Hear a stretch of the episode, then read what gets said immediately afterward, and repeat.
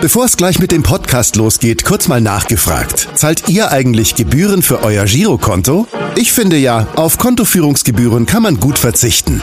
Deshalb wird dieser Podcast auch von der Sparda Bank Hamburg präsentiert. Dort gibt's nämlich das kostenlose Gehaltskonto für 0 Euro. Mein Tipp? Jetzt mit nur wenigen Klicks online oder in der Filiale zur Sparda Bank Hamburg wechseln und Gebühren sparen. Und nun geht's los mit dem Podcast. Präsentiert von der Sparda Bank Hamburg. HSV. Wir müssen reden. Der Abendblatt Podcast rund um den Hamburger Sportverein. Moin und herzlich willkommen zur 109. Ausgabe unseres HSV Podcasts. Mein Name ist Kai Schiller und in der Zoom-Leitung begrüße ich zum einen meinen Kollegen Alexander Laux. Moin Lauxi. Moin lieber Kai. Und zum anderen haben wir heute einen frühen HSVer zu Gast, der so fundiert wie wahrscheinlich noch niemand bei uns hier im Podcast über den Nachwuchs äh, philosophieren kann und mit dem wir aber auch ganz wunderbar über das kommende Topspiel am kommenden Wochenende gegen Schalke 04 sprechen können. Bevor wir ihn jetzt förmlich begrüßen, wie immer gilt, äh, geht am Anfang das Wort zunächst einmal an unseren HSV-Rapper Elvis. Und schon wieder ein Spieler, der sein Geld verdiente durch die Hände. Zum zweiten Mal in Folge eine Rostocker Legende übernimmt heute das Mikro sowie von Martin das Tor. Ist nicht wichtig, aber witzig, kommt ja selten genug vor. Geborenen Mal, Nordrhein-Westfalen, Profidebüt auf Schalke mit, knapp 20 Jahren, heute 45 und liebt noch immer diesen Sport, trägt Verantwortung für Jugend, die Knappenschmiede dort, gewann selbst 97, was lang nicht jeder schafft ganz entspannt auf der Bank den UEFA Cup, hat gelernt und stand bereit, hinter Lehmann, Reck und Neuer die Erfahrungen zu kaufen, in jedem Fall zu teuer, ein Jahr Laie in Hamburg, bis es ihn nach Rostock zieht. 191 Spiele, sportlich sicher sein Zenit. Für ihn, das kann man sagen, heißt Abstieg, nicht gleich Abschied. Er bleibt an der Ostsee, nach zwei Jahren wieder Aufstieg. Damit kehrte er zurück zum Verein, den er wohl echt liebt, nach fünf Jahren der letzte Eurofighter, der nicht mehr fliegt. Zum Ende. Eine Frage. Warum? Denn es kommt mir auffällig vor, sind so viele Torhüter heute Vorstände, Trainer oder Jugenddirektor. Ja, bevor wir, äh, Elvis letzte Frage beantwortet wird, zunächst einmal ein ganz herzliches Willkommen dem ehemaligen HSV Rostock und Schalke Torhüter und dem heutigen Chef der Schalker Knappenschmiede. Herzlich willkommen, Matthias Schober. Ja, moin, moin und schönen Dank für die Einladung. Sehr gerne. Wir freuen uns auf das Gespräch und wir wollen mit Ihnen natürlich äh, auch über Nachwuchsarbeit sprechen, über das Topspiel am Sonnabend und über äh, gute alte Zeiten beim HSV. Aber bevor wir das tun, müssen Sie jetzt natürlich äh, mal Elvis Frage beantworten. Ist da was dran? Haben Sie auch das Gefühl, dass frühere Torhüter überproportional ähm, in verantwortlichen Positionen beschäftigt sind? Äh, Sie müssen wissen, äh, wir hatten Martin Piekenhagen in der vergangenen Woche im Podcast zu Gast und jetzt Sie auch als früheren Torwart. Ja, äh, sagen wir mal so, sind die, die Stellen im Tor sind natürlich äh, rar gesehen. Man muss sich durchsetzen, man muss ähm, ja, Durchsetzungsvermögen haben. Äh, man trägt eine hohe Verantwortung als Torhüter, ähm, weil wenn man da man irgendwie einen Fehler macht, dann ähm, ist der Ball meist drin. Ähm, ja, und ich glaube schon, dass so, wenn man das, wenn man sich das mal anschaut, ähm, dass Torhüter in verantwortlichen Positionen nach der Karriere sind, ähm, kann schon damit zusammenhängen. Ähm, gehe ich mal auch stark davon aus. Und ähm, ja, ich in meinem speziellen Fall habe dann natürlich auch schon auch während meiner aktiven Karriere mich, mich weitergebildet, habe ein Fernstudium zum Sportmanager gemacht, ähm, hatte da auch nochmal einen Antrieb. Ähm, ja, vielleicht sind Torhüter auch enorm ehrgeizig und es kann auch daran liegen, aber ja, es könnte schon sein, dass es vielleicht auch mit der Position des Torhüters zusammenhängt über Ihre Verantwortung äh, im Verantwortungsbereich wollen wir heute auf jeden Fall eine ganze Weile sprechen. Äh, Alexander hat es eben schon gesagt, wir wollen auch äh, über das Topspiel am kommenden Wochenende sprechen. Lustigerweise ist es, der, der Spielplan wollte es so, dass jetzt am vergangenen Wochenende auch noch der HSV gegen ihren ehemals, ebenfalls ehemaligen Club gegen Hansa Rostock gespielt hat. Aber bevor wir über diese ganzen Spiele sprechen, müssen wir, glaube ich, heute, jetzt, in diesem Moment über noch ein Spiel sprechen, nämlich äh, über Köln gegen Schalke besser gesagt über Köln 2 gegen Schalke 2. Äh, die haben heute Nachmittag gegeneinander gespielt, ist 2-1 für Köln ausgegangen. Erstens waren sie da und zweitens, was da passiert? Ja, war ein sehr, sehr interessantes Spiel. Ähm, ich glaube, zwei Mannschaften mit interessanten Spielern, Nachwuchsspielern, ähm, die jetzt so gerade den Sprung in den Seniorbereich gemacht haben. Ähm, war auch ein hochklassiges Spiel, wie ich fand, mit viel Tempo. Ähm, ein bisschen aus meiner Sicht, natürlich habe ich auch die Brille auf, aber ein ungerechtes Ergebnis. Ähm, ich glaube, ein 2-2 Unentschieden wäre durchaus gerecht gewesen und auch ähm, ja, verdient aus unserer Sicht. Wie das manchmal so im, Fußballspiel ist, wenn man die Chancen nicht nutzt. Äh, und wir hatten sie, äh, hochkarätige Chancen, die wir leider nicht genutzt haben. Und ja, die Kölner sind, sind auch eine gute Mannschaft, haben gute Einzelspieler drin. Und ja, leider haben wir heute das Nachsehen gehabt, aber für die Entwicklung der Jungs war das, glaube ich, äh, auf beiden Seiten ein sehr gutes Spiel und ein interessantes Spiel und ich glaube auch ein sehr wichtiges Spiel, dass man sich auf dem Niveau da getroffen hat. Aber ja, leider aus unserer Sicht äh, vom Ergebnis nicht erfreulich, aber das Spiel, was die Jungs abgeliefert haben und auch, denke ich, die, die 90 Minuten, die die Jungs wieder weitergebracht haben, waren sehr wichtig. Mhm. Trotzdem belegt der, der Nachwuchs von Schalke jetzt aktuell nur Platz 14. Der Abstand zu den Abstiegsrängen ist nicht so gewaltig. Mit sechs Punkten machen Sie sich Sorgen? Ja, sechs Punkte sind es jetzt. Wir haben am Samstag ein ganz wichtiges Spiel gegen Alemannia Aachen, ähm, ein Konkurrent oder ein Abstiegskonkurrent. Da, da müssen wir schon gucken, dass wir auch punkten. Ähm, aber generell geht es für eine U23 oder so fassen wir das auf im Verein natürlich um die Ausbildung, um die Weiterentwicklung, äh, um auch da den Spielern ja, die Möglichkeit zu geben, die nicht so gerade den, ja, die, die, die oder auf dem Entwicklungsstand sind, dass sie aus der U19 direkt den Sprung zu den Profis schaffen da nochmal eine Mannschaft ist, äh, wo man sich nochmal in Ruhe entwickeln kann. Ähm, und das sollte im Vordergrund stehen. Aber natürlich ähm, muss man dann auch die Tabelle im Auge haben, weil, ähm, ja, wie Sie schon richtig sagen, man kann natürlich auch absteigen. Ähm, und das sollten wir tunlichst vermeiden. Ähm, ich persönlich glaube, dass wir die Qualität auf jeden Fall haben und auch, ähm, ich bin optimistisch, dass wir drin bleiben. war in dieser Saison vielleicht oder jetzt äh, in der laufenden Saison ist es vielleicht insgesamt ein bisschen schwieriger. Ähm, ja, weil es ganz schön gerumpelt hat im Verein, wie man so schön sagt. Ähm, ich glaube, das haben Sie mitbekommen im, im so am Rande. Frühjahr. Ja, Im Frühjahr ähm, wurden viele ähm, Personalwechsel vollzogen, bis hin zum Sportvorstand. Jetzt mit Peter Knebel jemand da, der mein, mein Vorgänger in der Knappenschmiede war, der jetzt der Sportvorstand ist.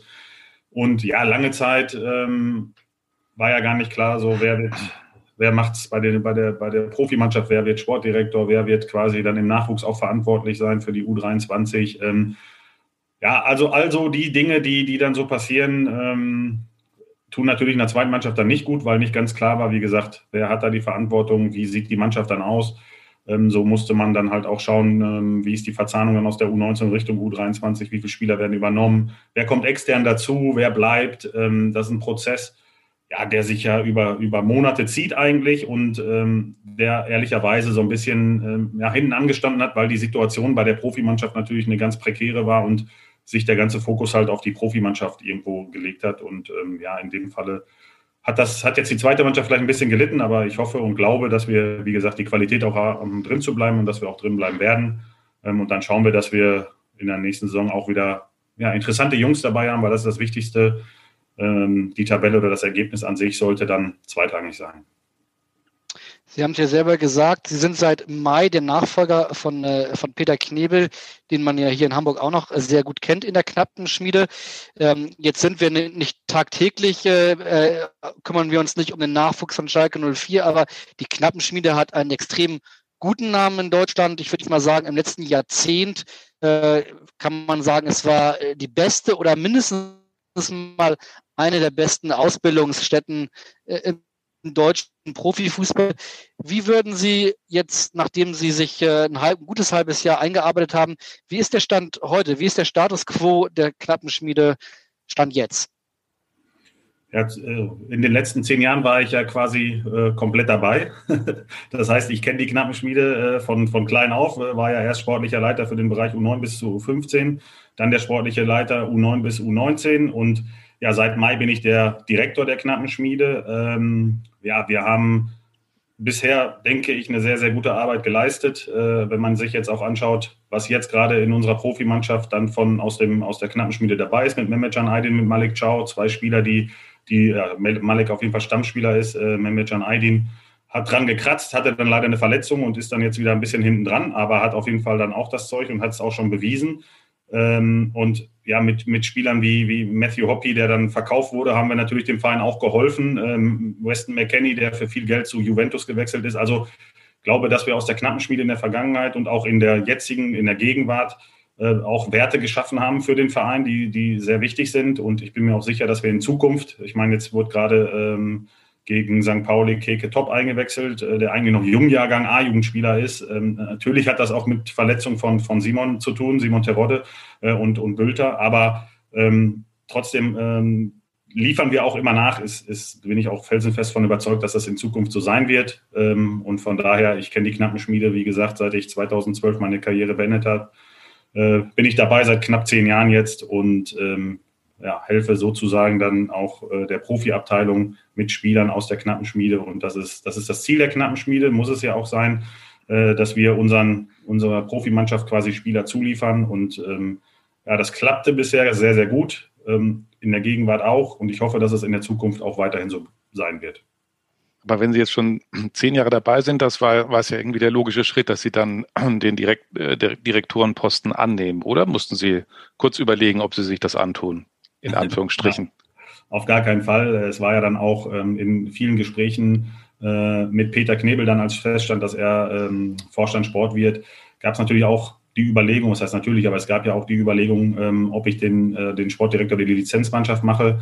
Ähm, aber nach, ja, nach vielen Gesprächen auch in der Familie und wie gesagt in der Konstellation, so wie es jetzt ist, ähm, glaube ich mit Rufen Schröder und mit mir als, also Rufen Schröder, Direktor der Lizenzabteilung, Sportdirektor und mit mir als Direktor Knappenschmiede und Peter Knebel als Vorstand Sport, glauben wir schon, dass wir da ein sehr gutes Team haben ähm, und äh, den Verein da auch ja, weiterentwickeln werden. Und von daher gab es da, ähm, ja, es gab quasi nur ähm, die Überlegung, wenn man so will, Sportdirektor oder Direktor Knappenschmiede. Und im Endeffekt haben wir uns dann für den Direktor der Knappenschmiede entschieden. Sie haben mir eben selbst ein paar Namen der jüngeren Absolventen, sage ich mal, aufgezählt, die dem Verein jetzt in den vergangenen Sommers, äh, äh Sommertransferperioden äh, wichtiges Geld gebracht haben wenn man jetzt so nochmal das letzte Jahrzehnt sich anguckt, das liest sich wie ein Hu des Hu des europäischen Spitzenfußballs, ne? Also mit Leroy Sané, Özil, Julian Draxler, Mate, Tilo Kehrer und, und, und, und, und. Ähm, wenn man diese ganzen Namen so liest und die Namen, die Sie eben selber erwähnt haben, die haben alle eines gemeinsam, außer dass sie, dass sie äh, in der Knappenschmiede ausgebildet worden sind, nämlich die sind alle nicht mehr bei Schalke. Macht sich das einerseits ein bisschen traurig auch oder ist das andererseits ähm, der, der, Gang der Dinge und damit muss man sich dann als Verein wie Schalke auch äh, mit arrangieren? Ja, das ist, äh, Sie glauben gar nicht, wie oft wir schon zusammengesessen haben und eine Mannschaft aufgemalt haben, äh, wie sie aussehen würde, wenn alle noch da wären. Aber äh, viel zu viel Konjunktiv. Also es ist so, dass, dass äh, es einfach der, ja, so der Lauf der Dinge ist. Ähm, die Entwicklung der Spieler ähm, ist dann so, dass sie da auch den nächsten Schritt machen wollen, meinetwegen auch müssen, weil sie wären wahrscheinlich nicht solche ja, Weltstars oder, oder Superstars, wenn sie jetzt nur bei Schalke geblieben wären, weil dann gehört halt ein Schritt auch dazu zu einem nächstgrößeren Verein, wo man regelmäßig in der Champions League spielt. Ich meine, wir waren natürlich auch lange in der Champions League dabei.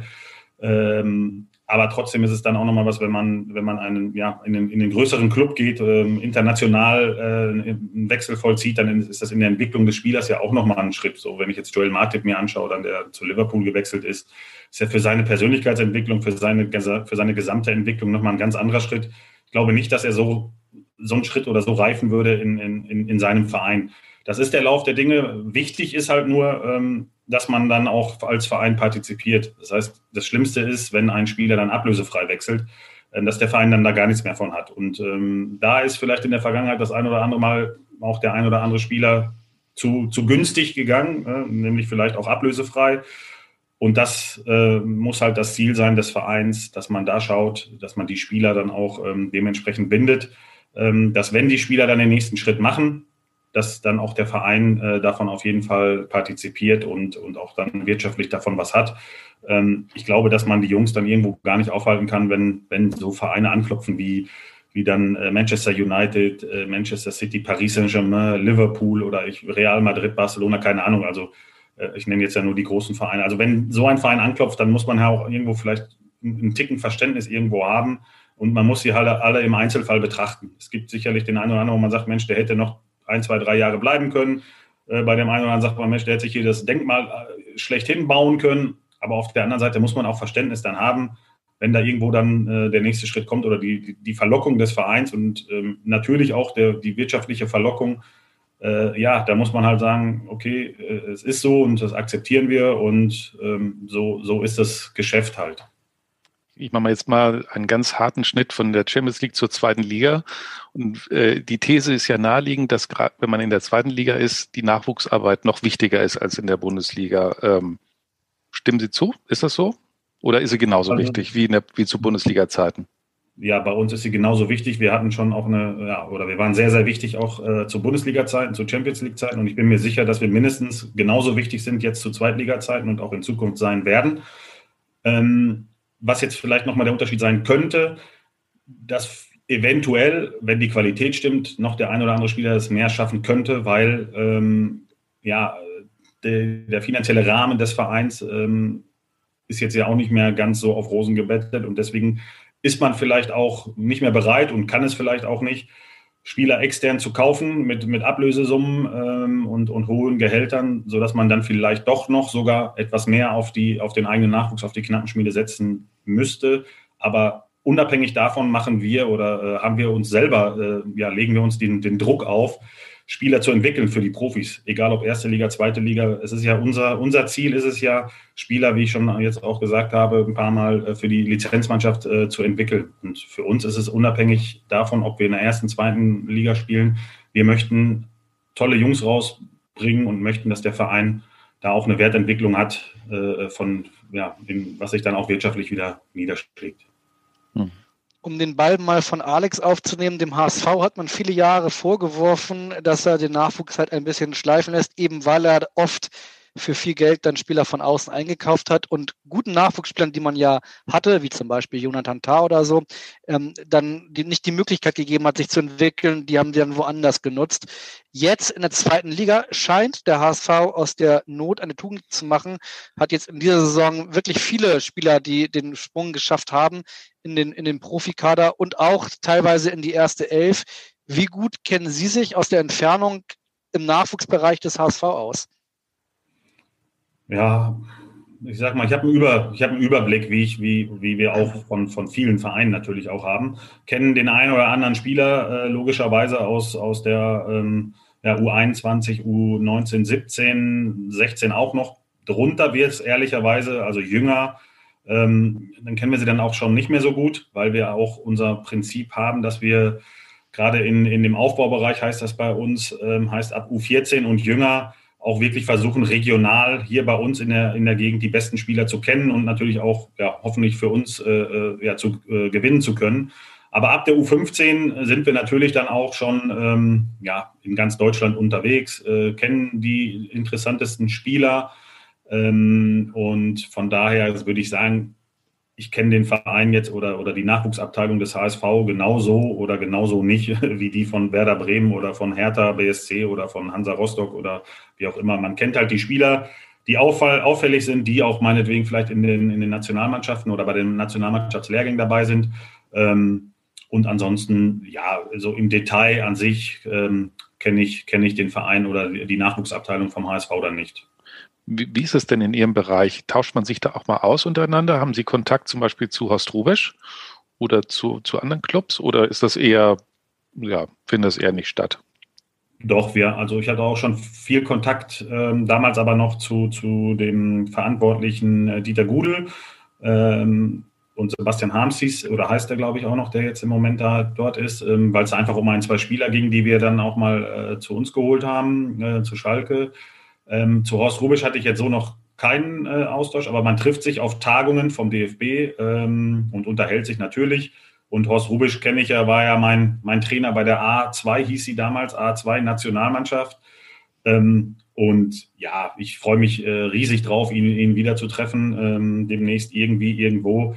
Ähm, ja, weil er jetzt ja quasi so mein Pendant äh, in der Funktion heißt auch Direktor, glaube ich, ne? Direktor Nachwuchs beim HSV. Mhm. Also äh, ja, ist, ist ein Riesentyp ähm, und äh, ich freue mich einfach, dass, dass so ein ja, so eine Legende so äh, jetzt auch beim HSV eingebunden wurde und ja, ich, ich wünsche ihm einfach alles Gute und freue mich, wie gesagt, aufs persönliche Wiedersehen äh, wie Bolle, wie man so schön sagt.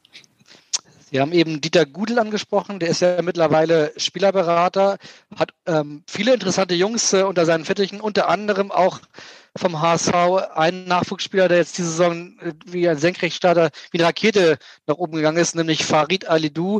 Über den wird in Hamburg gerade sehr, sehr viel gesprochen.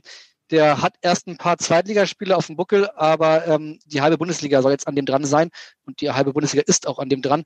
Ähm, Jetzt ist es so, Sie haben vorhin gesagt, ähm, das Schlimmste, was einem Verein passieren kann, ist, dass man einen Spieler ausbildet und dann verlässt er den Verein ablösefrei und der Verein hat nichts davon im Endeffekt. Genau das droht jetzt dem HSV, ähm, weil der Vertrag ausläuft.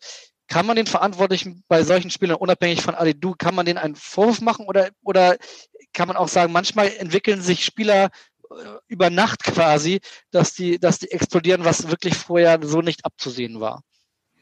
Ja, also das, es ist, manchmal ist es wirklich schwierig. Ähm, und dann passiert es so, dass vielleicht gerade auf einer Position jemand verletzt ist und man wirft dann einen Nachwuchsspieler rein, wo der Vertrag gerade ausläuft und wo man sich jetzt nicht so hundertprozentig immer sicher war oder ist. Es ist weiterhin ein ganz schwieriges Unterfangen. Also ich bin jetzt, wie gesagt, auch schon seit zehn Jahren dabei, habe auch schon sehr viele Spieler gesehen, die es dann auch geschafft haben, auch viele Spieler gesehen, die es nicht geschafft haben. Ähm, manchmal denkt man schon in der U14, boah, was, was ist das für ein Talent? Und äh, der geht auf jeden Fall durch. Und auf einmal ist in der U17 ist dann Schluss. Ähm, genauso gibt es den anderen Weg, wo man einen Spieler, so, wo man immer, der auf der Kippe war, wie man so schön sagt, Mensch, schafft er den Sprung zur, zur U15, zur U16, äh, war immer so, mh, hm, wusste man nicht so genau. Also bei uns war das zum Beispiel mal Ahmed Kotucu, ne, wo man dann überlegt hatte, äh, und der ist dann auch durchgestartet, äh, ist, ist Profi geworden, ähm, ja, spielt jetzt mittlerweile, glaube ich, in der Türkei ist dort Profi. Also so richtig kann man das nicht immer sehen oder, oder vorausahnen. Und ähm, ja, auch bei, bei Farid Alidou ähm, konnte man schon oder den kannte ich natürlich oder kenne ich natürlich auch aus der Jugend. Ähm, ist natürlich auch ein, ein, spezieller Charakter, so wie man sich dann hat sagen lassen. Aber genau das ist ja dann manchmal auch so, diese Spieler zünden dann irgendwann, äh, wenn man sie lässt. Ähm, und ich glaube, dass der HSV jetzt mittlerweile ähm, ja auch, auch dahin gekommen ist. Das ist ja, liegt ja nicht immer nur an der Jugendarbeit, sondern vor allem dann auch an dem Übergang, ähm, wenn es dann Richtung Profis geht. Welcher Trainer traut sich dann den Spieler reinzuwerfen? Welcher Manager, äh, Sportdirektor unterstützt den Trainer auch in seinem Vorhaben und sagt, ja, wenn es nicht funktioniert, dann, dann, dann ist es so. Und ähm, wir sind aber doch alle in einer Branche, die ja absolut erfolgsabhängig ist ähm, und da muss man dann auch wirklich ja ein starkes Team sein, zu sagen, okay, wir entwickeln diesen Spieler oder diese Spieler, ähm, weil wenn der Trainer der Profimannschaft da nicht mitspielt, dann wird es auch schwer, den Spieler äh, ja nach oben zu bekommen, weil wenn er da keine Einsätze hat, kann er auch nicht zeigen, was er drauf hat. Da kann der Nachwuchs noch so viel sagen, ja, und der ist gut und äh, probier mal und dann äh, ist er im Training bei den Profis, der Trainer ist doch nicht so überzeugt oder lässt dann doch vielleicht lieber einen erfahreneren Spieler spielen, weil er selbst unter Druck steht. Ähm, von daher muss man da auch äh, ja, ein richtig gutes Team haben, sich vertrauen und äh, so kann man, glaube ich, dann auch äh, Spieler entwickeln und Werte entwickeln für den Verein. Ähm, nur man kann ja jetzt auch nicht mit jedem Spieler ganz langfristige Verträge machen, wo man vielleicht eher noch überlegt hat, wie gesagt, vor, vor ein, zwei, drei Jahren, Mensch, den können wir ja doch nicht gebrauchen oder weiß ich nicht, hat sich, hat sich vielleicht mal irgendwie was äh, zu Schulden kommen lassen, aber sind alles, alles junge äh, Spieler äh, junge Leute und jeder macht Fehler und man sollte da einfach ja auch mal drüber wegsehen und äh, eine zweite, dritte Chance geben. Aber viel hängt natürlich auch vom Vertrauen dann, wie ich gesagt habe, von, dem, von der Lizenz, von der Profimannschaft, äh, also vom Profi-Trainerteam und, und Manager, Vorstand, was auch immer. Äh, da braucht man Rückendeckung und ähm, ja, wenn man zu sehr unter Druck steht, traut man sich dann vielleicht als Trainer nicht, dann jemanden auch mal reinzuwerfen. Diese Rückendeckung ist ein gutes Stichwort, weil tatsächlich äh, wird, wurde ja auch schon vor äh, der Verpflichtung von Tim Walter, wurde ihm nachgesagt, dass er einer der Trainer ist, die, die gerne auf, auf junge Spieler, äh, denen man gerne eine Chance gibt. Ich habe mal ein Ratespiel für Sie vor. Machen Sie mal einen Tipp. Wie viele Spieler aus dem eigenen Nachwuchs waren beim Spiel gegen Hansa Rostock am vergangenen, am vergangenen Sonnabend beim 13-0-Sieg im Kader des HSV, im 18er Kader? Im 18er Kader? Boah. Mhm. Ich habe nicht sechs. Gut. Und ziemlich nah dran. Sieben. Ne? Äh, und das ist natürlich echt eine, eine, eine Top-Quote, muss man sagen. Also fairerweise muss man sagen, die haben jetzt nicht alle von Anfang an gespielt. Ähm, aber fairerweise muss man auch sagen, da waren Jonas David, Stefan Ambrosius und Joscha Wagnermann, die alle potenzielle Stammspieler sind, die waren alle verletzt und noch gar nicht dabei. Hat sich rumgesprochen in der Branche, dass äh, beim HSV äh, mehr als es vielleicht in der Vergangenheit der Fall war, auf äh, Nachwuchs gesetzt wird, auf den Nachwuchs gesetzt wird? Nein, also rumgesprochen jetzt nicht, aber man, man sieht, man guckt dann ja hin und man sieht das und, und wenn dann ein junger Spieler ja, äh, auch mal ein Tor schießt ne, oder vorbereitet oder ein tolles Spiel macht, so wie jetzt Alidu, dann, dann ist da vielleicht nochmal der Fokus. Und die, die anderen Spieler vorher, die haben sich ja schon auch, auch ja, zum Stammspieler entwickelt, hatten sie ja gesagt. Und jetzt sind da nochmal ein paar, ich glaube so, sogar auch ein A-Jugendspieler, weil nämlich nicht alles täuscht, war auch ein 2003er dabei, ich glaube schon, aber bin ich jetzt nicht ganz sicher. Ja, ja, genau. Also zum, doch, doch, stimmt schon. Zum ersten Mal war Felix Paschke dabei, ähm, Ben Andresen war auf der genau. Bank dabei. Also das sind alles. Genau, ja. Der ist ja, der, der, das, das sind, ist dann so ein Spieler, der dann, muss man ja, ja, für Schalke war es jetzt nicht so schön, aber das war zum Beispiel ein Spieler, der aufgefallen ist, als er noch bei dem, bei, ich weiß nicht, wo er vorher der kleinere Verein gespielt hat. Ähm, und der ist logischerweise dann zum HSV gewechselt und nicht irgendwie zu Schalke 04, Borussia Dortmund oder weiß nicht wohin, weil der halt auch noch so einen, so einen örtlichen Bezug irgendwo hatte. Natürlich haben wir äh, uns da auch mal schlau gemacht, aber er hat sich dann für den HSV entschieden, was, was ja, ist ja auch normal und auch gut. Und wenn dann solche Spieler mal im Kader sind, ähm, ja, ist das, ist das eine Auszeichnung für die, für die Jugendabteilung des Vereins. Aber es zeigt auch, dass, dass es da ein Vertrauen gibt äh, in den Trainer und, und dass der Sportdirektor da, ähm, ja, die diese, diese Strategie, diese Philosophie auch irgendwie mitgeht und mitgestaltet. Und das ist halt einfach wichtig. Es nützt nichts, äh, wenn nur einer davon überzeugt ist, wie der Trainer dann oder nur der Sportdirektor, sondern wenn man da als Team arbeitet, als, als Mannschaft sozusagen auch, dann hilft das. Und ähm, wenn sich die Jungs das verdient haben im Nachwuchs, dass sie dann äh, bei den Profis dabei sind und auch im Kader sein können, soll man das machen. Man sollte es nicht machen, einfach nur um eine Quote zu haben, sondern es sollte die Qualität stimmen und es sollten sich die, die Spieler auch redlich verdient haben. Ähm, ich würde gerne noch mal auf, auf das Thema Durchlässigkeit, gut, andersrum gefragt. Auch wenn die Durchlässigkeit besser geworden ist, ist es generell ähm, schwieriger geworden, diese jungen Spieler dann auch länger zu binden, weil ihnen möglicherweise das schnelle Geld doch wichtiger ist als die langfristige, langfristige Perspektive? Ja, ich glaube, das ist auch eine Einzelfallbetrachtung, aber generell, so nehme ich es zumindest wahr, auch, also dann im Nachwuchs, weil das, was Sie angesprochen haben, geht ja eher Richtung, Richtung Profibereich schon, aber auch im Nachwuchs genau. sind eher die, die Vertragslaufzeiten kürzer, weil die Berater ähm, natürlich sich alles noch offen lassen äh, möchten, äh, offen halten wollen. Also es geht, und da glaube ich, geht es gar nicht so nur ums Finanzielle, äh, sondern eher so, wie wird mein Junge dann in dem Verein, äh, mein Spieler, mein Klient, wie wird der gefördert, wie wird der eingesetzt? Ähm, und dann schaut man halt nach zwei Jahren wieder und guckt dann, okay, hat alles funktioniert? Ähm, wurde er so gefördert, wie man sich das vorgestellt hat? Und ähm, wenn nicht, dann kann man sich ja immer noch umschauen, weil der Markt in der, in der, in der Jugend ist natürlich äh, hart umkämpft und ähm, da ist das schon so, geht die Tendenz dahin, dass die Verträge kürzer werden, auf jeden Fall, ja. Berater haben wir jetzt allgemein nicht immer das beste Image, aber jetzt, äh, wenn Sie ähm, als Verantwortlicher am Nachwuchs mit Beratern sprechen, ist es manchmal vielleicht auch ganz hilfreich, dass, dass die Jungs jemanden zur Seite haben? Oder wie ist Ihr Eindruck gerade bei den Jüngeren? Ich weiß auch gar nicht, ab wann halten Sie, finden Sie das für richtig, dass man als junger Spieler einen Berater an seiner Seite hat? Ja, es, auch da kommt es immer auf die, auf die familiären Umstände an. Ähm, ne, wie, wie ist das? Ähm, hat die Familie Ahnung in, in dem, in, ja, in Anführungsstrichen vom Fußball, von dem Geschäft? es macht dann schon Sinn, wenn man irgendwie mit einem Berater zusammenarbeitet. Ähm, auch da in der Beraterszene gibt es natürlich äh, sehr, sehr viele sehr gute, ähm, vereinzelt vielleicht auch den, den, die einen oder anderen nicht so guten. Ähm, aber ich glaube, generell ist es schon sinnvoll dann auch für, für, wie gesagt, wenn Eltern gar keine, gar keine Ahnung vielleicht haben, auch keine Zeit haben, sich damit auch vielleicht gar nicht befassen wollen, sondern dass dann jemand externes sozusagen ist, weil Eltern sind ja auch immer emotional, ist ja auch, ist ja auch normal und, und auch, soll ja auch so sein, sodass ein Berater vielleicht nochmal ein Stück weit objektiver ist. Ähm, und wir arbeiten äh, sehr gerne mit Beratern dann auch zusammen, ähm, ne, weil man auch da das vielleicht das eine oder andere einfach, ja, emotionsloser erklären kann, weil wenn, wenn dann Eltern dabei sind bei einem 16-Jährigen und, und, man spricht vielleicht so ein paar, paar Dinge an, ähm, ist es manchmal gar nicht so verkehrt, wenn jemand externes in Anführungsstrichen dann dabei ist. Und ja, ähm, der Trend geht leider dahin, dass es, dass es schon mit teilweise äh, U14, U15 oder sogar U13 Spieler,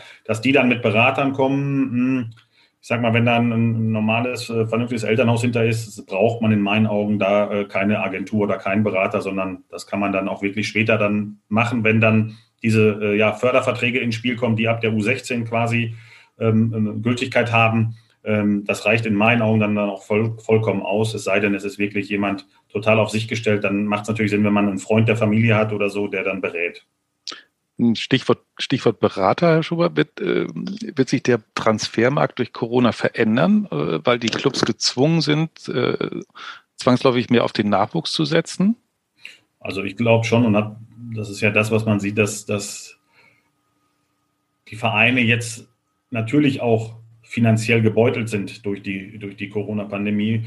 Die Einnahmen fehlen. Ähm, also es ist gezwungenermaßen müssen sie ein bisschen, bisschen runterschrauben. Und mein Gefühl ist einfach, dass, dass vielleicht die, die, die Kadergröße nicht mehr die ist, wie sie vorher war, sondern dass einfach auch ja, äh, weniger Spieler in den, in den Mannschaften dann einen Platz haben. Ähm, und ja, kann auch sein, dass dadurch auch ähm, mehr auf die Jugend gesetzt wird bei dem einen oder anderen Verein. Ähm, und auch in der Jugend merkt man das. Also aktuell oder in der jetzigen Zeit muss man sagen, die, der Jahrgang 2002, der letztes Jahr Altjahrgang A-Jugend war, ähm, das war schon sehr schwierig für, für diese Jungs, weil sie keine Spielpraxis hatten ähm, und sehr, sehr viele auf, auf dem Markt sind sozusagen und auch viele gute Spieler ohne Verein sind, weil vielleicht der ein oder andere Verein dann auch sagt, so dann, dann verzichten wir vielleicht auf, auf zwei, drei Spieler in dem Kader und machen den Kader kleiner. Ähm, jetzt hat Alex eben Corona angesprochen. Wie verändert dann Corona die Nachwuchsarbeit? Sie haben es selber eben gesagt, äh, äh, viele, gerade viele Nachwuchsspieler hatten ja dann, anders als die Profis, viele, viele Monate gar keine Spielpraxis. Ja, also das fehlt definitiv, das merkt man. Ähm, die U19 hat bei uns, durfte die trainieren in dem, in dem letzten Jahr, weil sie natürlich auch ähm, nah an der, an der Profimannschaft irgendwo äh, war. Das ist so eine, so ein, ja, die, die Bundesliga wurde zwar ausgesetzt, die U19-Bundesliga, aber zumindest konnte man trainieren, was ja schon mal ein Vorteil war. Aber unter, unter Voraussetzungen halt mit Abstand teilweise. Ähm, also man hat dann keine Zweikämpfe gehabt, man hat keine richtigen Spiele untereinander gehabt das ganze ja soziale Miteinander äh, fehlt ja auch irgendwo. Man, wenn man äh, ja, wenn man sich jetzt wenn man trainiert und, und man ist doch nicht so eng beieinander, weil, weil, weil es einfach nicht erlaubt ist und ähm, wir natürlich auch, ähm, von Vereinsseite darauf, darauf geachtet haben, beziehungsweise auch die ja, Corona-Schutzverordnung eingehalten haben. Ähm, aber das tut dann schon weh, wenn man, wenn man nicht, wenn man die Jungs so sieht, dass sie nicht so agieren, wie sie sonst würden. Ne? Heißt, wenn im Training einer ein Tor schießt, dann freuen sie sich auch, äh, schmeißen sich aufeinander und so. Und das, das war halt auch alles verboten. Ähm, und jüngere äh, Spieler die, die durften teilweise ja gar nicht trainieren und ähm, da fehlt denen, glaube ich, schon auch ein Jahr Entwicklung. Wir haben das bei uns schon versucht, ähm, so gut es geht, irgendwie aufzufangen. Heißt, äh, ja, mit, mit Home Challenges, ähm, hier über, über Zoom und Teams haben wir dann, äh, ja, haben die Trainer Aufgaben bekommen, dass sie mit ihren Mannschaften wiederum was machen. Ähm, aber das ersetzt ja auch, auch lange nicht ähm, oder bei weitem nicht ähm, ein normales Teamtraining, wo man sich trifft, wo man zusammen auf dem Platz ist, ähm, wo man Dinge macht. Man konnte natürlich im athletischen Bereich, man konnte laufen gehen, Athletiktraining machen. Dann haben wir, wie gesagt, so ein paar Challenges gemacht, auch äh, Technik-Challenges und so, die man mit dem Video sollen sie das filmen und dann einschicken und so weiter. Ähm, aber es war ja für die, für die Jungs äh, wirklich ein, ein, blödes Jahr, ein scheiß Jahr auf Deutsch gesagt und ähm, für die Trainer auch, ne, die natürlich ihre Jungs gerne da haben. Ähm, und ja, wenn die so zu Hause eingesperrt werden, äh, ist das für so, für so Trainer, junge Trainer, die auf den Platz wollen, die ihr Können irgendwo zeigen wollen, ist das, ist es auch schwer. Ähm, von daher, ja, trotzdem bleibt das Wichtigste die Gesundheit und auch da werden wir alles dafür tun, dass die Spieler, unsere Mitarbeiter, wir alle gesund bleiben und wenn dann Maßnahmen ergriffen werden müssen, dann werden wir sie auch äh, ergreifen und wollen dafür auch natürlich alles tun, dass, dass die Jungs gesund bleiben. Das steht an erster Stelle. Wer, wer, sich auch nicht so richtig zeigen konnte, mal eine Spezialfrage zwischendurch, war der Bruder von Leroy Sané, Sidi Sané, der auch Kreuzbandriss hatte, Wachstumsprobleme, dann kam noch die Corona-Pause dazu. Und der gilt ja wirklich als so oder galt als, als Top-Talent. Ähm, weiß man ja nicht genau, äh, wie entwickelt er sich. Äh, können Sie mal äh, eine Antwort geben darauf, wohin sein Weg geht? Ja, entwickelt sich jetzt äh, entsprechend, wie, wie, wie sich die Jungs so in diesem Alter entwickeln. Äh, hat ab und zu absolute Highlights. Ähm, ein Spiel gegen Köln ist ja auch, glaube ich, äh, ein bisschen rumgegangen, dass er da ein schönes Tor gemacht hat. Aber ähm, hat natürlich auch Spiele, wo, ja, wo er, wo er noch mehr zeigen könnte. Also er ist, er ist ganz normal in der Entwicklung äh, aktuell. Ähm, war lange verletzt, haben sie angedeutet. Ähm, dann kam nochmal jetzt auch Corona dazwischen. Also ja, da wollen wir jetzt auch nicht, nicht ja, zu, zu früh zu viel wollen insgesamt. Und deswegen ähm, lassen wir den Jungen auch, äh, geben wir ihm die Zeit und lassen ihn sich entwickeln. Stichwort zu früh zu viel. Ähm, würden Sie den Eindruck teilen, dass heutzutage die Profis immer, immer jünger werden und ähm, macht Ihnen das Sorge oder ist das der Lauf der Dinge? Ja, die werden definitiv immer jünger. Wenn ich das vergleiche, auch dann, ja, zu meiner Zeit ist schon zu lange her, aber so in den, wie in den vergangenen Jahren. Ähm, aber es liegt auch daran, dass natürlich in den, in den Jugendabteilungen ganz anders gearbeitet wird, sehr professionell. Äh, mit Athletiktrainern fast für jede Mannschaft. Ähm, also sie sind physisch einfach auch schon weiter als, wie gesagt, als wir das vor, äh, als wir aus der A-Jugend rauskamen, waren wir noch lange nicht physisch so weit.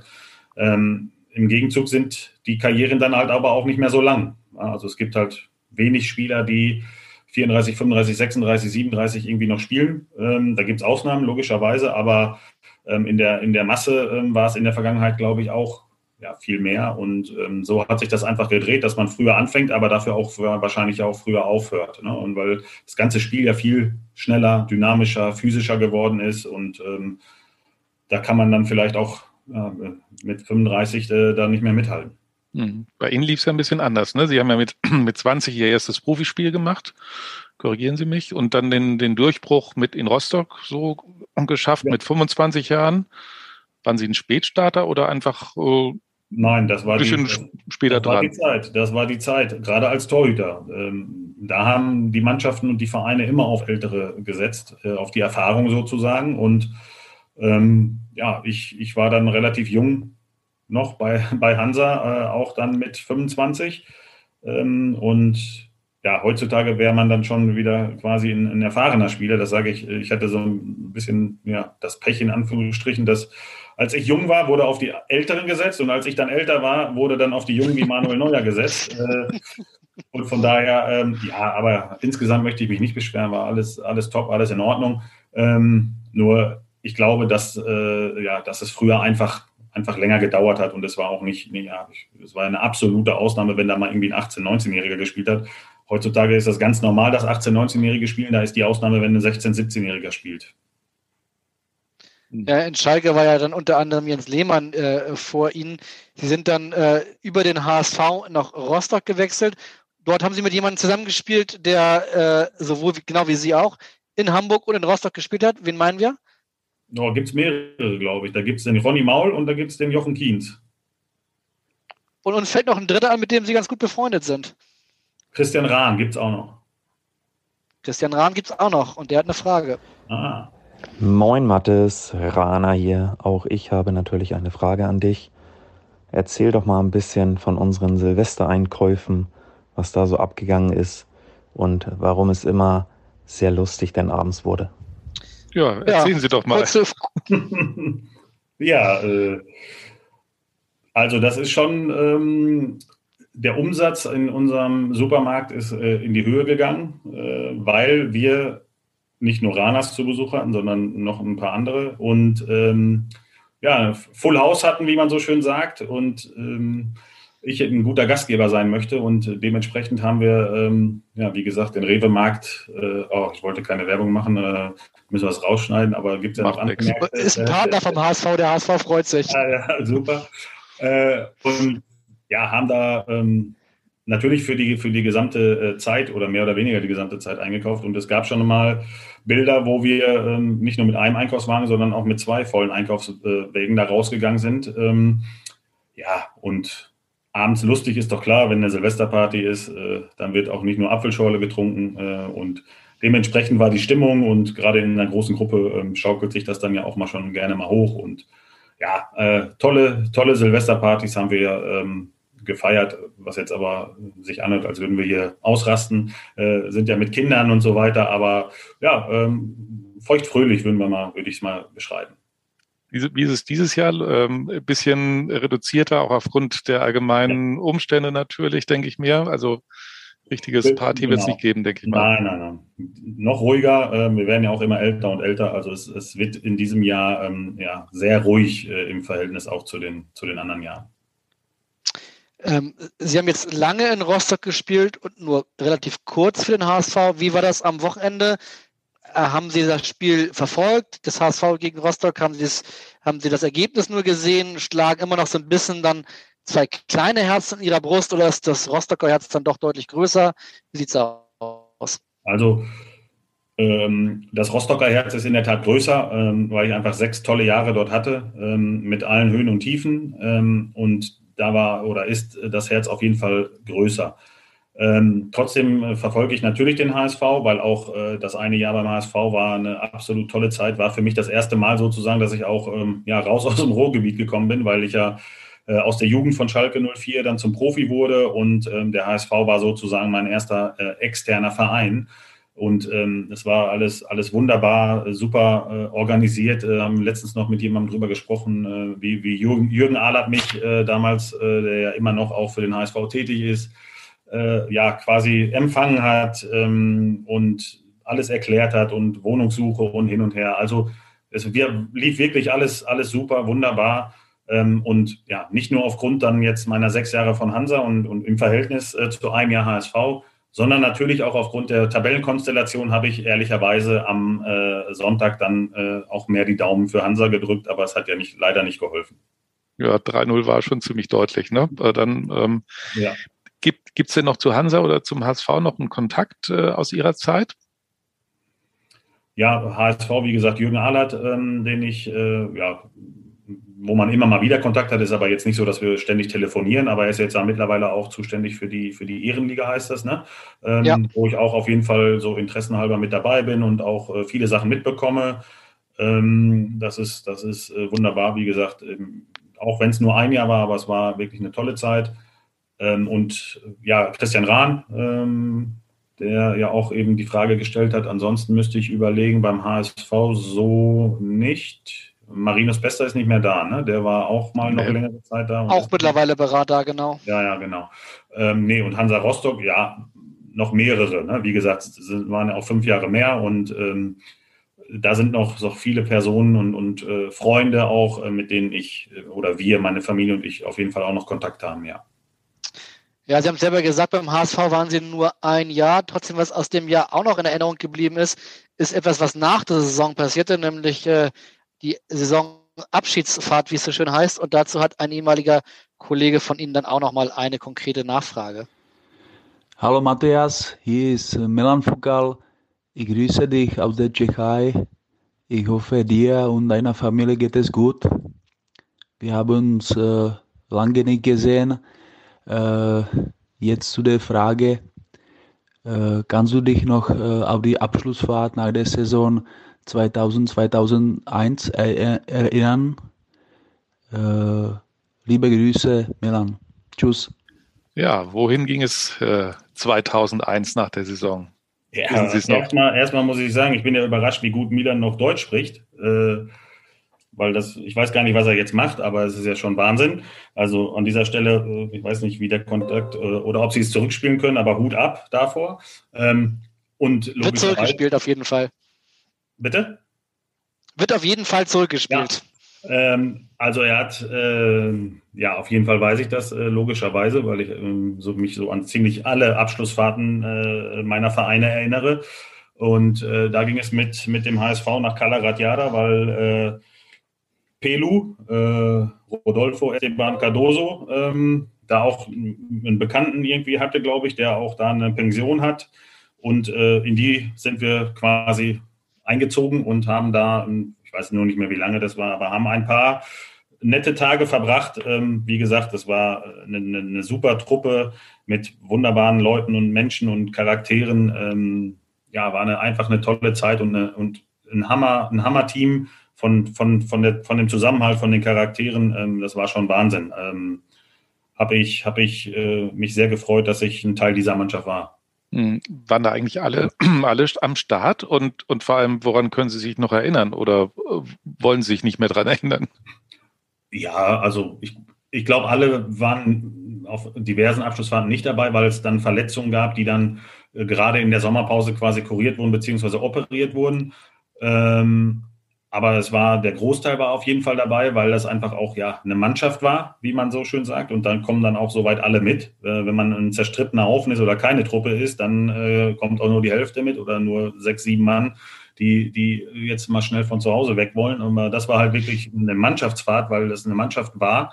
Ähm, und ja, im Detail jetzt an, an, an Dinge, äh, war so wie immer, man hat irgendwie am Strand mittags Volleyball gespielt, hat auch schon mal vielleicht das ein oder andere Bier getrunken äh, und, und hat dann abends ähm, ja, noch ein Bier zwei, getrunken. Zwei, drei Bier noch mehr getrunken und äh, war dann in, in irgendeiner, äh, weiß ich nicht, Bar und ja, in der Disco damals konnte man ja, waren wir ja noch jung und konnten auch tanzen, glaube ich. Also nee, das war alles äh, wunderbar und ähm, aber an, an spezielle oder an gewisse Dinge äh, erinnere ich mich nicht im Detail. Ich weiß nicht, ob mein Eindruck der richtige ist, aber ähm, aus meiner Zeit als HSV-Reporter kann ich mich von ganz früher an mehrere solche Abschlussfahrten erinnern, auch mal auf Sylt war, ich glaube in der Wanderfahrtzeit und so. Ähm, ich habe jetzt in den letzten, ich würde jetzt fast zehn Jahren sagen, kann ich mich ja nicht mehr daran erinnern, dass es so, so etwas noch gab. Macht man das einfach heute nicht mehr oder sind die Jungs cleverer und lassen sich nicht mehr entdecken, was komisch wäre im Handy-Zeitalter und ähm, im Social-Media-Zeitalter? Also ich denke, dass die Tendenz eher dahin geht, dass man das nicht mehr macht. Ähm, auch aus den Gründen vielleicht, dass, ähm, ja, dass, dass die, wie soll man das erklären? Es ist mein Gefühl, ich bin zu weit weg, weil ich ja nicht mit, mit Profimannschaften in dem Sinne jetzt zu tun habe. Aber ich glaube, es ist nicht mehr so wie früher, dass man, wir haben uns ja auch, egal ob jetzt beim HSV oder äh, natürlich auch ganz viele Zeit bei der Schalke, auch bei den Eurofightern, wir haben uns, äh, äh wenn zwei Trainingseinheiten waren, haben wir uns äh, mittags dann in die Stadt irgendwo bei einem Italiener oder so gesetzt, haben ein paar Nudeln gegessen und da waren dann auch immer, keine Ahnung, 12, 14 äh, Spieler dabei.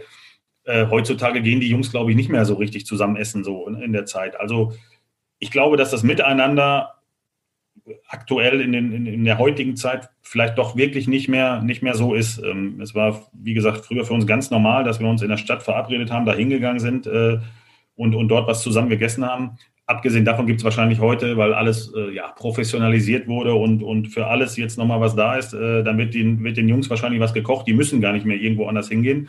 Ähm, aber es gehörte für uns dazu und es war dann auch immer mal schön, nochmal in, ja, in, in, bei einem Italiener zu sitzen und äh, zusammen was zu essen. Dann kommt man ja ins Gespräch, auch nicht gerade über Fußball, wenn man dann wieder irgendwo auf dem Gelände ist und äh, da kocht äh, der eine, der, der Koch was für die Jungs. Ähm, und da denkt man schon wieder ans nächste Training und so weiter. Also ich glaube, dass das Zwischenmenschliche heutzutage äh, ja eine untergeordnete Rolle spielt, einfach vielleicht auch aus, der, aus, aus den Gründen, dass man, dass man alles abgenommen bekommt, dass man, dass man alles hingestellt bekommt ähm, und, und der, der Austausch an sich vielleicht gar nicht mehr stattfindet. Vielleicht täusche ich mich aber auch, äh, wie gesagt, ich bin zu weit weg, ich kann das, ich kann das jetzt so nicht beurteilen, ist einfach nur mein, mein Gefühl. Mhm, aber merkt man das auch im Nachwuchs schon, dass das weniger wird? Dass man da eher so für sich ist und ja, äh, es gibt, vielleicht so die eigene Marke schärft äh, und entwickelt? Ja, ich glaube, das ist einfach so, die, die, die, ja, die, die Entwicklung der, der Jugend ähm, geht schon dahin, ich sage auch immer, die, die reden gar nicht mehr, die telefonieren halt nicht mehr ähm, mit den Handys, sondern die schreiben nur noch. Die schreiben. Genau, es wird nur noch geschrieben, maximal noch eine Sprachnachricht, wo man vielleicht noch mal ein bisschen Emotionen oder ein Gefühl mit reinkriegen kann. Ähm, ansonsten wird halt alles verschriftlicht und geschrieben und ähm, ja, ich glaube, das ist so ein Trend, hm, der ist jetzt nicht so toll. Ähm, wir versuchen das bei uns in den, in den Nachwuchsmannschaften so ein bisschen aufzufangen, indem wir dann, wenn man mal, was wir nur im Sommer sind, in so einem, in so einem ja, Trainingslager und in dem jüngeren Bereich heißt es bei uns Kennenlernfahrt irgendwo auch, dass man da dann auch wirklich mal Karten spielt, Gesellschaftsspiele macht, äh, dass, dass der Trainer ähm, dann mit denen ja wirklich, wirklich Mannschaftsspiele macht, hört sich jetzt blöd an, aber so, so, so Spiele, die wo sie miteinander agieren, äh, interagieren müssen. Also das ist heutzutage geht das halt äh, so, so ab. Ähm, wir sagen immer ganz, ganz überspitzt gesagt, wenn der eine in der Kabine auf der, auf der rechten Seite sitzt, äh, auf der Bank und der andere auf der linken Seite, dann schreiben sie sich lieber eine WhatsApp, als kurz mal eben rüber zu gehen und was zu sagen. Also ich glaube, dass das schon sich so ein bisschen verschoben hat oder sich dahin entwickelt hat. Das ist wahrscheinlich oder mit Sicherheit nicht nur ein Problem des Fußballs, sondern ein gesamtgesellschaftliches Problem, genau. was wahrscheinlich jeder Lehrer genauso äh, bestätigen würde. Trotzdem, jetzt sind Sie ja auch äh, pädagogisch verantwortlich, sage ich mal, als äh, Gesamtchef der Knappenschmiede. Ähm, versuchen Sie, haben Sie ja eben schon gesagt, bei, bei Trainingslagern und sowas so ein bisschen dagegen zu steuern. Gibt es auch ähm, Maßnahmen, dass man gerade bei Social Media versucht, die, die, die Jungs so ein bisschen zu sensibilisieren, was man kann, was man darf, was man vielleicht auch nicht sollte, dass man da so Workshops macht und ja. ähnliches? Ja, ja. Wir haben, ähm, wie ich ja, manche Sachen sind dann ja auch wirklich gut, äh, wenn man von der Professionalisierung auch im Nachwuchs spricht. Ähm, aber es gibt ja bei uns auch ähm, ja, ähm, Medienbeauftragte. Also Marc Siegmann ist ja für die, für die Profis mehr oder weniger dann auch zuständig, der die Abteilung leitet. Aber wir haben auch für die Knappenschmiede äh, ähm, Mitarbeiterinnen und die machen dann Schulungen für Spieler, für Eltern äh, in dem jüngeren Bereich einfach auch dass man da sensibilisiert wird, was man von sich preisgibt, ähm, was man denn so postet, wie man das ja so schön sagt. Also das sind, sind Dinge, die wir ähm, auf jeden Fall auch, auch bearbeiten, ja. Hm. Wird, gerne, wird uns gerne nochmal zurückbeamen in Ihre HSV-Zeit, so äh, Mallorca und wer so alles dabei war. War, war Medi Maravikia eigentlich auch dabei damals? Boah, also ich glaube ja, mit, mit äh, Wahid. Die beiden waren, glaube ich, auch mit. Hashemian, ja. Ja, genau. Weil Madavikia ist ja heute auch im Nachwuchs tätig ja. und beim HSV und, und der hätte natürlich auch noch eine Frage an Sie. Mhm. Hallo Matthias, Medi ist hier. Ich habe eine Frage an dich. Wenn du konntest eine Sache in aktiver äh, Karriere beim HSV ändern, was konnte es sein? Das ist meine Frage. Ja, Medi Madavikia, wie gesagt, genau wie Pelo übrigens auch im Nachwuchs äh, tätig beim ja. HSV. Äh, er fragt 20 Jahre nach ihrer HSV-Zeit, ob es etwas geben würde, was Sie am liebsten ändern würden aus dem Jahr. Ich könnte jetzt sagen, mir wird was einfallen, aber Sie sind dran. Nein, äh, ich muss sagen, dass, dass ich schon die Chance hatte, mich durchzusetzen als Nummer eins. Ähm, da bin ich froh darüber, dass, dass mir ja diese Chance gegeben wurde. Ähm, ich war ja ausgeliehen und ähm, hatte dann quasi einen Anschlussvertrag, wenn man mich gekauft hätte. Ähm, das war natürlich mein Ziel, als ich hingekommen bin zum HSV. Ähm, da muss man sagen, hat sich äh, damals der Trainer Frank Pagelsdorf, glaube ich, ähm, für Martin Piekenhagen entschieden, ähm, dass der verpflichtet wurde was für mich im Nachgang top war, weil dann habe ich Hansa Rostock äh, kennengelernt und, und habe meine Zeit und den Verein halt äh, dort kennengelernt und, und die Zeit dort verbringen dürfen und können. Ähm, aber ähm, ja, ich bin mit dem Ziel hingegangen zum HSV, wie gesagt, weil Jörg Butt, das stand ja fest, dass er den Verein äh, wechselt, dass er zu Bayer Leverkusen wechselt. Und dann war die, die Stelle des äh, Nummer 1 Torhüters beim HSV offen. Und ähm, ja, da hatte ich mir schon sehr gute Chancen ausgerechnet und ich glaube, ich habe auch die Mannschaft überzeugt. Ähm, die hätten, glaube ich, auch gerne mit mir da weitergearbeitet. Zumindest war das damals mein Eindruck, äh, so was, was die Rückmeldungen auch waren. Ähm, aber der, der Verein, beziehungsweise ich glaube, Frank Bagelsdorf hat sich dann dafür entschieden, Martin Pickenhang zu verpflichten. Ähm, einfach auch aus dem Grund, weil er schon ein paar Bundesligaspiele hatte. Da sind wir wieder bei der Erfahrung. Er ist, glaube ich, auch ein paar Jahre älter als ich ähm, hat die Erfahrung schon von Bundesligaspielen gehabt und war zudem ablösefrei. Ähm, von daher musste ich dann auch akzeptieren, quasi, dass, dass der Verein äh, dann Pike verpflichtet hat. Wie gesagt, was dann jetzt im Nachgang auch für mich äh, eine tolle Sache war, weil sonst hätte ich vielleicht gar nicht Hansa Rostock kennengelernt. Und von daher, ähm, nee, ist alles, alles so, wie es ist. Alles ist gut. Mhm. Uns ist natürlich auch in Erinnerung geblieben das letzte Spiel äh, gegen die Bayern. Nach unseren Recherchen äh, sprechen Sie da heute nicht so gerne drüber. Ne? Das ist irgendwie abgehakt. Stimmt das, äh, was wir gehört haben? Oder wie sieht es aus? Ja, also, weil, wie gesagt, äh, das ist auch 20 Jahre her und da wurde so viel drüber gesprochen und ähm, von daher ist das für mich gar kein Thema. Gut, das respektieren wir natürlich. Dann lassen wir uns noch einmal zum, langsam zum Ende über das, das Topspiel jetzt vom äh, nächsten Wochenende sprechen. Wie werden Sie dieses Spiel verfolgen? Ich gehe mal davon aus, Sie werden wahrscheinlich jetzt nicht nach Hamburg reisen, gerade nicht in Corona-Zeiten. Ähm, ganz gemütlich äh, auf der Couch oder äh, wie guckt man, wie guckt man sich das an bei Ihnen? Ja, also ich werde den, ist am Samstag, ne? Samstag 20.30 Uhr. Abend, genau. Ja. Ich werde mittags noch bei unserer U23 sein, weil da habe ich angedeutet, da haben wir ein wichtiges Spiel gegen Alemannia Aachen. Ähm, dann ähm, werde ich wahrscheinlich nochmal ähm, nach dem Spiel ein paar Gespräche mit unserem Trainerteam führen, äh, U23, weil danach geht es in den, in den Winterurlaub. Ähm, halt nochmal kurz updaten ähm, und dann werde ich langsam gemütlich rüberfahren äh, nach Hause ähm, und werde ganz entspannt äh, den Anpfiff zumindest entspannt auf der Couch genießen und je nach Spielverlauf äh, wird es dann vielleicht ein bisschen ja, hektischer, emotionaler, wie auch immer. Aber das ist jetzt erstmal so der Plan. Aber ich freue mich unheimlich drauf. Äh, ich freue mich auch ähm, ja, für, für, für so ein Spiel jetzt in der, in der Tabellenkonstellation, muss man ja mal sagen. Für uns ein bisschen schade, dass, dass jetzt äh, ja auch ein paar Spiele ausfallen oder wahrscheinlich ausfallen werden. Ähm, der HSV hat auch den einen oder anderen Ausfall, ähm, aber ich bin jetzt nicht ganz so nah dran. Aber ich freue mich einfach auf, auf so ein tolles Spiel, auch auf 20.30 Uhr, weil wenn die äh, irgendwie ja, um, um 14 Uhr gespielt oder 13.30 Uhr dann gespielt hätten, äh, wäre für mich schlecht gewesen, weil ich hätte, wäre bei der U23. So ist das top für mich. Äh, das ist ein Abendspiel. Ich kann mich äh, in aller Ruhe auf der Couch bewegen und kann sehen, was so passiert. Ja, Field Reporter fragen ja gerne mal so, was für ein Spiel erwarten Sie? Die Frage würde ich jetzt einfach mal übernehmen. Ja, also ich glaube, wir haben, oder ich habe das zumindest noch so ein bisschen in Erinnerung, das Hinspiel, ähm, das, war, das war ja schon auch ein, ein, ja, ein tolles Spiel, fand ich, außer dass es ein schlechtes Ergebnis für Schalke 04 war. Aber das Spiel an sich war, glaube ich, hat Spaß gemacht in, insgesamt als neutraler Fan. Ich hoffe einfach, dass es auch ein, ein tolles Spiel wird für alle. Ähm, und ja, natürlich speziell für uns hoffe ich, dass, dass diesmal das Ergebnis dann auch äh, für uns stimmt. Ähm, aber in erster Linie freuen wir uns erstmal auf einen, auf einen tollen Fußballabend, auf ein tolles Spiel und ähm, ja, hoffen, dass das alles gut läuft. Eine Frage, die Sie wahrscheinlich schon tausendmal beantworten mussten.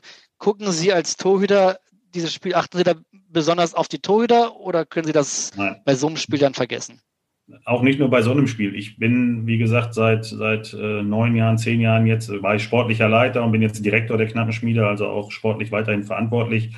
Ähm, und wenn ich da immer nur auf die Torhüter gucken würde, dann würde ich ja einen schlechten Job machen. Und deswegen hat sich das äh, bei mir total ge geändert. Ähm, ich guck, gucke immer das gesamte Spiel und die Spieler und gerade im Nachwuchs gucke ich sogar eher auf die Entwicklung der Spieler, äh, beziehungsweise auch auf, auf die Talente, die man dann bei anderen Vereinen irgendwo sieht als auf, weiß ich nicht, auf das System, auf, auf, auf die Systemumstellung, auf wer wie anläuft, wer wohin lenkt. Das ist in dem Falle für mich uninteressanter. Für mich ist viel wichtiger, wie ist die Entwicklung unserer eigenen Spieler, beziehungsweise wer ist beim Gegner vielleicht auffällig interessant äh, und, und äh, könnte man Spieler für die, für die knappen Spiele sein. Interessant ist aber ein kleines Detail nur, dass ja mit zwei Torhüter äh, dann in beiden Teams am Start sind, die in der Hinrunde noch nicht dabei waren mit Martin Freisel und und Marco Johansson. Ne? Ähm, sehen mhm. Sie, wie sehen Sie das Torhüter-Duell? Oder ich meine, Sie haben ja eigentlich gesagt, es ist jetzt nicht so im Fokus bei Ihnen. Genau. Aber ähm, ja, ich kann, kann ehrlicherweise auch, auch äh, einen HSV-Torhüter gar nicht beurteilen, weil ich gar kein Spiel gesehen habe und, und da jetzt auch nicht irgendwie ständig was lese.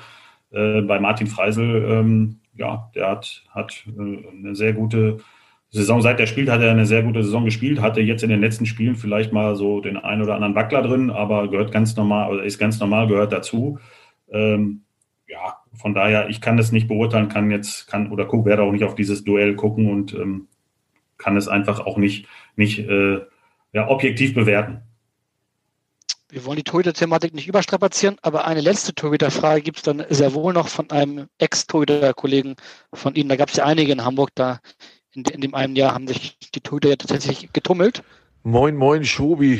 Ja, äh, wir haben auch eine gemeinsame Vergangenheit beim HSV. Wir waren relativ viele Torhüter zu dem Zeitpunkt da. Der Buddy war da, der Hille war da, du warst da, ich war da. Ich weiß gar nicht, ob noch andere mit dabei waren, aber ich glaube, du kannst dich auch noch dran erinnern, dass wir hinterher mal Lattenschießen gemacht haben. Aber ich kann mich nicht mehr so genau dran erinnern, wer eigentlich da immer gewonnen hat. Äh, wahrscheinlich weißt du das, weil du das Tor nie getroffen hast. Ähm, aber von daher alles Gute erstmal und vielleicht kannst du die Frage ja beantworten. Schöne Weihnachten und guten Rutsch und natürlich viel sportlichen Erfolg. Bis dann. Tschüss. Ja, das war Carsten Wehmann, der auch sehr gute zur zur Anfangsfrage von Elvis passt nämlich äh, auch ein ehemaliger Torhüter, der in verantwortlicher Position heute ist bei Darmstadt 98, tatsächlich einen richtig guten Job macht als sportlicher Leiter. Die sind gerade Tabellenzweiter und äh, er wollte dann nochmal gerne ganz genau wissen, wer in dem Jahr eigentlich immer das äh, Lattenschießen gewonnen hat. Ja, also äh, ich glaube, er war schon ganz gut im Lattenschießen, weil er ja leider ähm, verletzt war, lange verletzt war und ähm, gar nicht ins Tor konnte. Ähm, aber äh, mit, mit Butti, Jörg Butt, äh, hatten wir ja auch einen, einen, spielenden Torhüter sozusagen, der da auch nicht schlecht war. Äh, Hille, ähm, glaube ich, war, war sehr, sehr jung und war hinten dran sozusagen. Wenn Sie mich jetzt so oder wenn Carsten mich so fragt, ähm, bin ich da sehr selbstbewusst und sage, ich war der Linksfuß bei denen und ähm, ich habe sowieso das Lattenschießen gewonnen. Das deckt sich nicht ganz mit seinen Erinnerungen, aber tatsächlich muss man sagen, er, er selbst äh, glaubt nicht, dass er gewonnen hat, sondern tatsächlich, dass Jörg Butt, der Hans-Jörg Butt derjenige war, der da am besten abgestimmt hat. Aber äh, sei es drum, ähm, das werden wir nicht mehr nachprüfen können. Ähm, bevor jetzt äh, Sie das Gefühl haben, dass wir nicht mehr alle Latten am Zaun haben, kommen wir jetzt mal wirklich langsam zum Schluss. Und wir haben immer ganz am Ende äh, unseres Podcasts noch eine Abschlusskategorie und äh, die heißt Meine Top 3. Genau, meine Top 3. Und ähm, äh, wir würden Ihnen, Sie gerne fragen, was aus Ihrer Sicht die Top 3 Nachwuchsspieler sind, auf die man vielleicht in den kommenden Jahren ein bisschen ein Augenmerk legen müsste. Und ganz egal, ob das Schalker, Hamburger oder von sonst woher sind. Ähm, welche drei Nachwuchsspieler fallen Ihnen an, die vielleicht noch nicht so ganz im Fokus sind und von denen Sie sagen, passt da mal auf, weil da lohnt es sich aufzupassen? Ähm, da würde ich ähm, in einem Jahrgang bleiben und das ist der Jahrgang 2005. Das sind drei Spieler. Ähm, einer heißt Tom Bischoff, einer heißt Sidney Rebinger und der andere heißt Kierodia. Das kam wie aus der Pistole geschossen. Ich vermute mal, alles Schalker. Nein, ich will unseren Jungs nicht so einen Druck aufbürgen. Deswegen habe ich Spieler genannt. Einer ist von RB, einer ist von äh, Hoffenheim und einer ist von Werder Bremen. Okay. Wir werden das in, in, drei Jahren überprüfen und äh, ja. Und das, und das Rückspiel auf die anderen legen. Ne? Deswegen die uns nicht zu sehr unter Druck setzen. Wir haben auch sehr, sehr gute, aber die habe ich mit Absicht nicht genannt. Ja, sehr schlau. So, ich glaube, Kai, jetzt sind wir durch. Das war's schon wieder. Ganz vielen lieben Dank, Herr Schuber, dass Sie sich die Zeit genommen haben. Und äh, wir wünschen natürlich viel Erfolg weiterhin mit dem FC Schalke. Vielleicht nicht ganz so viel am kommenden Wochenende, aber ansonsten äh, auf jeden Fall. Und äh, wir melden uns dann noch einmal, wenn ich das richtig weiß, vor Weihnachten mit einem ganz besonderen Podcast in der kommenden Woche wieder. In diesem Sinne, in Hamburg sagt man Tschüss und bei uns heißt das auf Wiederhören. Vielen Dank nochmal für die Einladung. Hat mir sehr viel Spaß gemacht und allen Zuhörern ein schönes Weihnachtsfest, alles Gute, guten Rutsch und ja, alles Gute für 2022. Vielen Dank. Weitere Podcasts vom Hamburger Abendblatt finden Sie auf abendblatt.de slash podcast.